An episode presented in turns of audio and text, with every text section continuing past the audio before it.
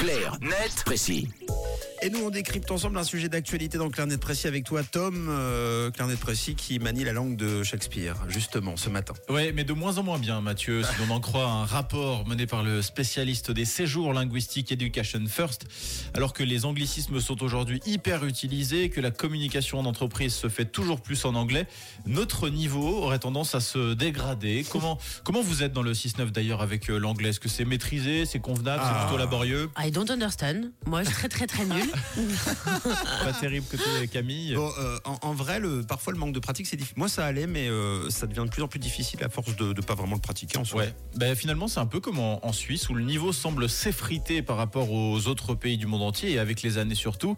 Selon un classement établi, je le disais, par Education First, la Suisse recule pour la quatrième année consécutive et figure aujourd'hui au 30e rang mondial. Un classement pas très flatteur puisque seuls les pays, euh, les seuls pays européens qui sont derrière nous, c'est l'Espagne, l'Italie, l'Albanie et la France. Le classement est dominé par les Pays-Bas, Singapour et l'Autriche. Euh, Pas hyper surprenant, je trouve. Au niveau des, des cantons, on sait qui parle le mieux l'anglais. Ah là non plus, c'est pas très surprenant, euh, Camille. Le classement est copieusement dominé par les cantons suisses alémaniques. Ah bah voilà. Eh oui. D'ailleurs, c'est simple, il n'y a aucun canton roman dans le top 10. Le premier, c'est Neuchâtel, 13e devant le canton de Vaud. On peut s'en réjouir toutefois, 14e, alors qu'il était 6e lors du dernier Waouh. rapport.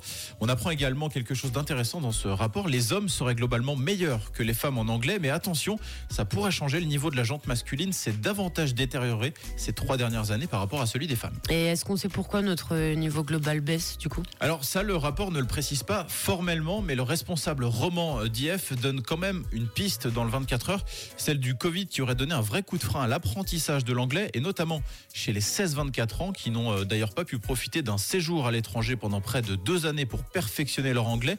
Donc ça, c'est plutôt pour les causes, on va dire, subies. Mais ensuite, on trouve également des raisons qui sont voulues, c'est pas le cas de la Suisse, mais certains pays cherchent volontairement aussi à s'éloigner de l'apprentissage de l'anglais.